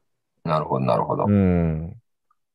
そうそうそうそう。あの時はいろんな人がいたなうんだけども、突拍子ない意見とか結構幅広でしたよ、いろいろと。うん そこでそれ言うかみたいなこともあったりしたけど、まあ、こういうところでしょうね。本当街づくりのハードの部分ですよね、これう。んうんうん土地利用、交通、自然環境、景観、防災、防犯、都市き、都市施設、都市機能、ね。地域活動。うんうんニノさんが市民の意向っていうところがあるらしいですよ。ニノさんって何ページニノさんってかあ、ここ、ここ、こあこ、あここです市ね。民はの意い。向うんあ、調査の。 18歳以上の市民2800人か、有効回収率1000か、25万人でどねえな、これ。 そのうんおちゃんとリサーチの元、数こっから取ったよと。うん、なるほど。へまあ、ちなみに僕も、あの、行政と一緒ご一緒させていただいた、あの、イベントで、あの、アンケート調査取らせていただきましたけど、2800ぐらい回収しましたからね、10日間ぐらいで。えう。うんんそれによると、えーアルカポート地区における、えー象徴的なものは何ですかというアンケートで、えーあの観覧車よりもスターバックスの方が上でしたけどね。ちなみにね。笑えないな、すごいな。これリアルな声だからね。うんいちなみに一番ドベがカラト商店街でしたよ、北川さん。うんリアルな声ですから、これも。うんはい。うんちょっとこれ、アンケート来たもし人がいましたよ、コメント欄に。変装してないけど、てんてんてんって。まあ、めんどくさいですよね。まあね。うんそれもね、DX した方がいいんですよ、結局、郵そうそ便うじゃなそうくてそ。ううん、スマホで回答でききますみたいなね。めんどくさいんだよな。うん自分で封筒入れて、送り返すとか。印刷代ももったいないしね。うんうん切ってももったいないし、DX ですよ。うんなるほど。いや、これちょっと本当、あの、建築の専門家の方来てくれる機会があれば、でぜもひ、ちょっと建話聞築いとてみたいいでうすね。観点もそうだけど、例えばこれなんかは、その2の5の都市づくりにおける重要なキーワードっていうところなんか、これかなり包括的なんですよね。うんうんうんうん。だから今、あのの、我々が関わってる新規創業等の支援なんかもこれに入っちゃってるわけですよね。うんうんなるほどなるほど活力交流ってだただなねる、ほどこういうところにね、子育ては入ってないんですよね、一切。いなるほどね。 ううんや、本う当んびっくりするぐらい一切入ってないぞ、これ。ん。うん。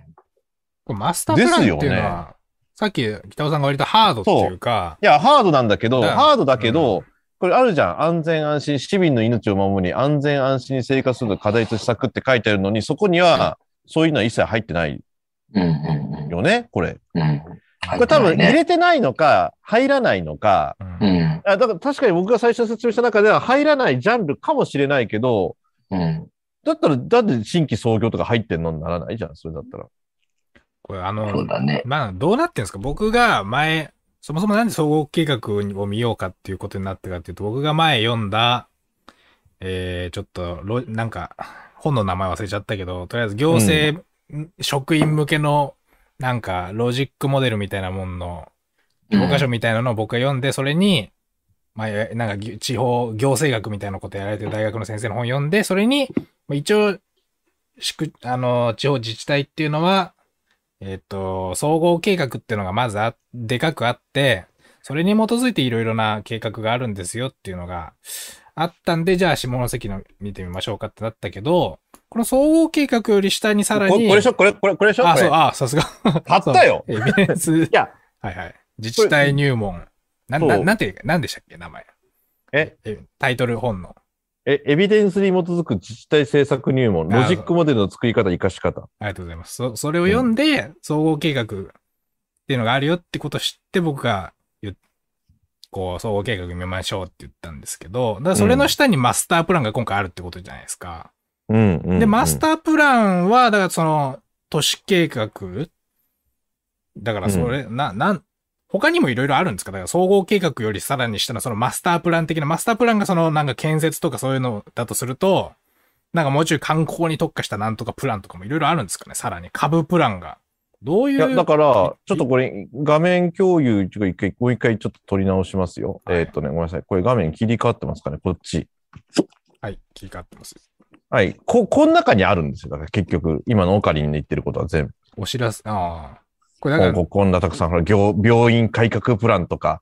ら、うん、だからそういうのは、でそういうのがまずもう示されてないのがもうすげえ腹立ちますけどね。だからその、うん個別のいろいろ計画がバーっともう時系列に並んでるけど、うん。だからその、まずそれの PDF 開く前、開く前っていうか、その、この計画はな、何の計画の流れにな入ってる何計画なのかみうたいん。なのが、うん。何もわあかーん、もうマスタープランはだから今のは割と、何なんですか、けん建設っぽい話っていうわけでもなかったですよね。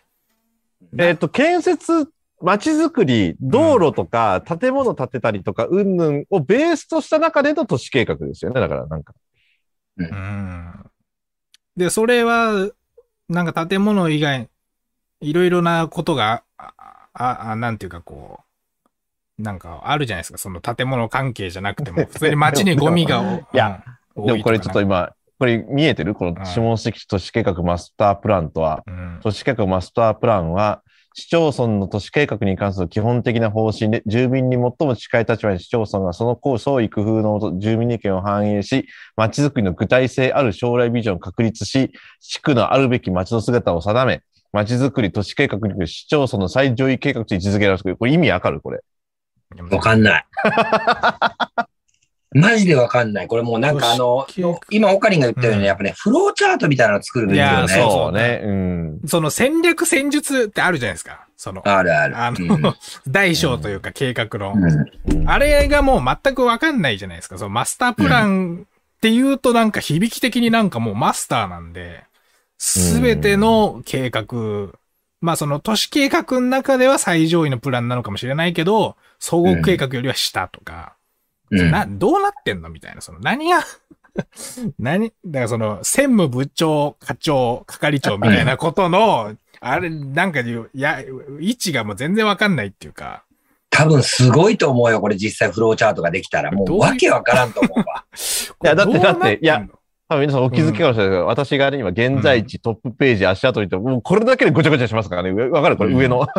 いやいや、もううん訳とは、ね、分類、やばすぎやね、これ。分類、その、中、だから結局基本的に計画ってどんどん降りていけば降りていこうと具体的になっていくじゃないですか。だからそれうんどこの具体性のやつなのかっていうのがこれ全然ずっとさっきのだからマスタープランって出てから謎なんですよ。現在地がわからないってことでしょ結そう。局。うんなうん何を見てんのかっていうそう。そうそうそう。うん。 そうなんだよな。もうこれ、ちなみにどうでもいいですけど、これさっきのね、これ、これたまたま今大学院で勉強してるジャンルの一部、このエビデンスとかね、このうん EBPM の考え方なんですけれども、うんこのロジックモデルとかね、いや、だから、あの、今ちょうどやってる、こういう部分、まあ、じ別に自体政策じゃないですよ。そういう考え方としてね、やってる最中なんで、非常に今のオカリンの視座っていうのは大事だとは思い。いますよ。僕いい本紹介しますから、僕。いや、ほんとほんと。だから、その、なるほどおばちゃんがね、私にもわかるように作ってくれっていうのはね、理にかなってるんですよ、ほんと。うんうん。うん。なるほど。いいやほんとちょっと、ね話は尽きないですけどもね。もう、ねうん、ちょっと終わりましょうかね。だってそうね YouTube コメントめちゃくちゃ来てるじゃないですか、なんか。もう今日はもう終え紹介して終わりましょうよ。ま全く終えてなかったけど、途中なんかコメント欄同士でなんか教え合いしてましたよ、なんか謎の。すごいすごい。あ、てか今いいこも、 今も、えっ、と、だから、こ、なんか子育て層が変更してない可能性があるんじゃないですかみたいなコメントがあって、うんまあさっきの市民調査のやつも。で、もう回答してくれてますよ、平野さんが。うんなんかこう、 声を拾えてないと思います。子育て施設だけに特化すると満足と、どちらかといえば満足が30%みたいな話とか、まあとにかく、いいえー、もう、なんか、だからこう、こチャットでもう、おおしゃべりが始まっているという、ありがたい、いや、素晴らしいね、それはね。う。ん。もう僕らの話、だから会会場になってるってことですよね、ここがねうん。ありがたい。めっちゃいい。もうみんな出てほしいね。ね。うんいや、ほんとそうですよ。いいや、だから、声を上げてる割に数値に出てないっていうことは、うん本当に問題なんですかっていうふうに突っ込まれますからね。うん。方変えれば、本当にそれいるんですかって、いや、うん子育て、なるほど、なるほどって言って、いや、それ一部ですよって言われちゃったら、うん。うん。いや、まあ、みたいな。だから、そうならないためにも、ある程度もっともっと見えるように、わーわーわーわー言った方がいいっすよね。ううんん。そうそうそう。だからもうその、さっきのね、 一つの例で言ったけど、その、いわゆるアルカポート地区に、の中での、いわゆる、あなたにとって象徴的なものって何ですかってアンケートの中で、まあ、観覧車よりスターバックスの方が上だったわけですよ。うんうんね。で、当然、あの、水族館とか体市場の方がさらにその上ですよ。で、う海、ん海峡っていうのもそさらにその上なわけですよ。でも、うんどっかで観覧車は必要なのか否かみたいな議論が中心になっていく、いって、で、それを例えば僕みたいな一市民が、いや、で、こういうアンケートを2000人に取ったんですけど、今おっしゃっている観覧車必要だとおっしゃっているあなたの意見に対して、こういう、あの、市民というか、こういうリアルなデータあるんですけどっていうエビデンスですよね、これ。うんで、これを出したとって、いやいや、そんなことじゃなくて観覧車が、みたいな、警官にとってみたいな、議論が全然前にそこがこ う、フォーカスされていかないみたいなところが僕はすごい行政とか政治のイメージとしてあって、うん。うん、いる、いらないで判断するんであれば、もうそのエビデンス見たらもう別にいらないよねって話になってきて、スターバックスもうちょっと、だから日本にで一番でかいスターバックスあそこに作った方がより象徴的になるだろうし、極端に言えばね。うん、だからやっぱエビデンスベースでものを考えちゃんとこうデータとか証拠とかに基づいて、しかもそれが恣意的に取られた分ではなく、広くあまねく取るためにはデジタルで取った方がいいよねって話になってくるから、うん、だから答えはすごくシンプルなんだけど、なかなかそこにむ進んでいかないのはなぜかっていうと、僕はやっぱりもう、こう本当に申し訳ないけど、やっぱり、その、行政内でやっぱりこう、なんていうか、権力というか、権利を持ってる方たちの、もう、やっぱりリテラシーが低すぎるってことだと、に尽きるんじゃないかなという気がするんですけどね。うんうん。ここに30代、40代を抜擢していけば、ず、ずいぶんと前に進むような気がするんですよね。うん今ね、うんチャットでね、えーチャットネーム、佐々木久恵さん、ありがとうございます。ママ友たちは下関を諦めてる感ありますね。意見を言う気すらないと。うん僕もそれ今読もうと思ってました。ね。なるほどうね。んいやー、もうわね。かる、それ。ねだから意見を勇気す、勇気にさせる、意見言いたいと思わせるような街づくりがまず最初なんでしょうね、じゃうんで、それはやっぱりうん結局小さい成功体験の積み重ねだと思うんですよ。あ。うん意見を言ってみたら、あ、良くしてくれたとか、良くなったとか、あこれ改善されたんだとか、もしくはうん改善されなかったとしても、ちゃんと誠意のある回答が来たとかっていう、うんその市民体験として、あの、小さな成功体験を積ませてもらったら、どんどん言い言いたくなるじゃないですか。うん。うん、でもそ、そういうふうにしてないから、結局声を上げるのは基本的にやっぱクレーマー的な人になってしまってて、うんだから行政側も声を聞くっていうのはなんかクレームを聞くみたいなのに構えてしまってるような状態になってて、ななんかね、あの、おあそこのよく議論されるあのグランドホテル前のあそこに信号をつけるべきだろうみたいなのってもう何年も僕ら聞いてるじゃないですか。のね、でもああいうことしか声には上がんないわけですよ。もうあの人はあれ言い続けてるわけだからね。うんうんでも多分もうちょっと小さいこう声を、そのお母さんたちにしてもお父さんたちにしても、僕もちあの5人の子供の父親なんで、いろいろこうあったらいいなと思うこと言ってみた。言ってみたらなんか、ちゃんとこうそれに対して答えが返ってきて、できるできないも含めて答えてくれた。じゃあ次も言ってみようかなみたいなことをお互いで信頼関係多分積み上げていかないと。そうですね。うんうん、で、それ人間が全部やるのは限界だから、そこ AI とかデジタルに任せましょうよってことなんじゃないかなと思うんですけどね。あの、お互いの信頼関係っていうか、本当それって大事だと思うんですうよ。んそれによって言うべきことはきちんとつながるし、それこそ改善提案とか要望としてきちんと意を介して上に伝わっていく、他のところに行くっていう、そのその意を介さない信頼関係だったらいくら正論を通したところで正論にならないですよね、だから。そうそうそうそうそうそう、うんだからやっぱ日本日本のやっぱ民主主義の危機ってどこにあるかっていうと、やっぱそれに対して冷めちゃってる僕らもそうだし、うんでそれの声がなんかうまく届かないような感じにししてしまってるこのシステムそのものもそうだし、だからどっちもどっちなんだ,、と思うんですよね。うんだからそれをやっぱりデジタルは結構僕は改善していく。アナログの良さもちろんあるし、うんね、リアルで会う良さってもちろんあるんだけど、でも一方でこうデジタルだからこそできる、うん世界みたいなのもあって、そこをうまくやっぱりなんか組み合わせていくのが、なんか僕は下関らしい街づくりみたいなのに繋がっていくような気はするんですけどね。うんうんまあね、今、チャットネーム、健生ひろのさん、うん、ひろのくんね、えっ、と、誰に意見言えばいいんだっけってのもありそうですよねっていうことで、先ほど民生委員の話がありましたが、これね、あ、なんて言うんだろう、ある意味、行政がやった方がいいパターンと、民間がやったいいパやった方がいいパターンと、もっと言うと市議会議員さんがやっていいパターンっていくつかあると思うんですよ。うん。うん、だからそれはね、まあ、今後またここの場でも議論できたらいいと思うし、ある意う味んこの議論がきっかけで、ここでの議論がきっかけでこうなりましたってこともありだと思うんですよね。そうですね。うん。これは一概にこうした方がいいっていうのは答え出しにくいだろうな。個別具体的でもある、あるほど。うん。うんはい、ということでそうそもう、あっという間に、もう1時間半以上経っちゃいましたね。うんということでまあそのうち20分は恋愛話でしたけどねそ。うですね。お、おかりんのね。うんああーもうすっかりそのモードを忘れてましたけど、うんそういう話いしてやま ああいうやしっぱオープニングのつかみが大事よ。た。ああいうよそれによって今日はチャットが盛り上がった。ああ、そうですか。確かにみんな喋りやすいし、恋愛そうのです恋ね愛の話は、はいはい。うん。当分恋愛シリーズ。いあや、のやだな冒頭。冒頭恋愛シリーズもう次回は北尾さんの大恋愛、大失恋 話を聞かせていただいてっていうね。そうですね。はい。で、その次は、悟る吉田氏でいきましょう。僕も大恋愛、大失恋話ありますから、はいいや、聞いてほしい。聞聞聞く聞くことによって癒されていくからね、その傷みたいなものがね。あうんあ、それはあありますよね。喋ることによって、そうそうそあうりそうま。すよ。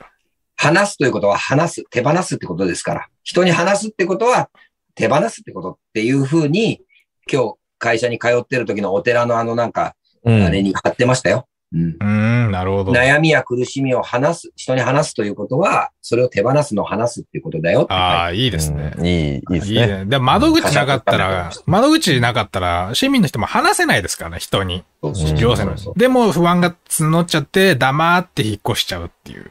うんそうね。一で、番もしくは失望して、もう何言ってもダメだって、こういうふうな、やっぱ世界に行っちゃうっていうところがあって、うーんうん、それをお互いが半歩ずつ前に出ることで、なんかめっちゃいい感じの街になっていいけるポテンシャルのある規模感ですよ、下関って。ちょうどいほいん。といや、本当そうですね。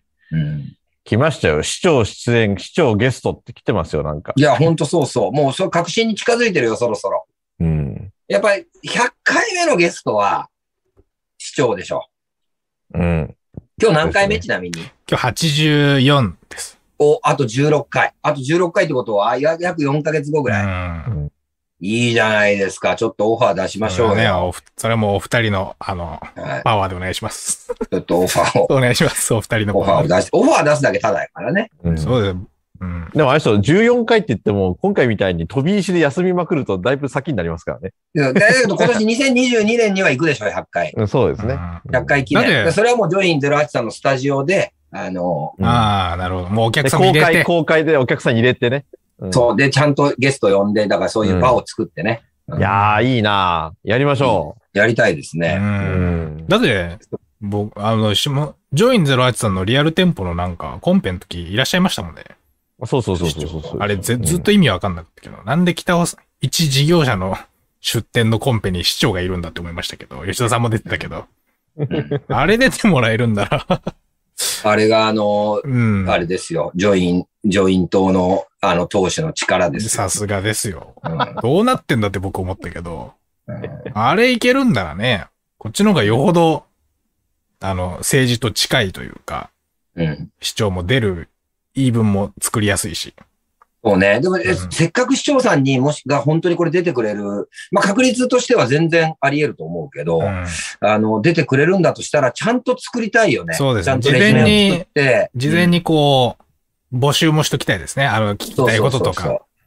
多分もうめちゃくちゃになると思うんで、チャットとかも。うん。ちゃんとしたい。なんか薄い、こう、なんかリスのやり合いみたいなのあんま意味ないからね。うんちゃんとこう、具体的に、やっぱりこれに関して聞いてみたい。で、ちゃんと回答も用意してきてもらって、うんでそこで議論が活発になるような状態をちゃんとやりたいよね。これ俺らの、あの、最も不得意なところよ。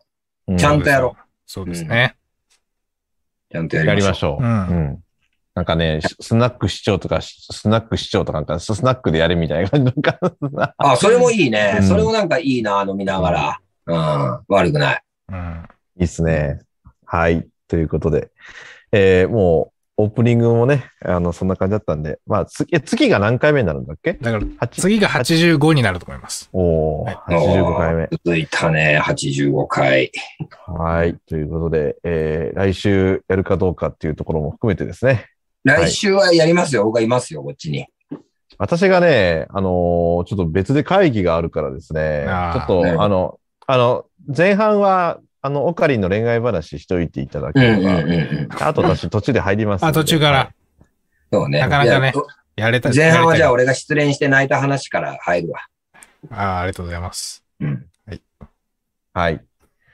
じゃあ、5月16日は、えー吉田悟の恋愛トークからということで、はい。行きましょまあ、別にさ、あの、7時から始めてもらってもいいし、あのーまあ、遅いスタートだったら僕全然助かるんですけど、あーまあ、その辺もう。。ああ、全然遅くてもいいですよ。うんちょっとね、最近やれ、なんか、配信のリンクだけ出してやらないってことがあったんで、もううんじゃあ来週はやると。とりあえず。ちょっ来週と、やりましょうちょっと遅いかもしれないけどやると。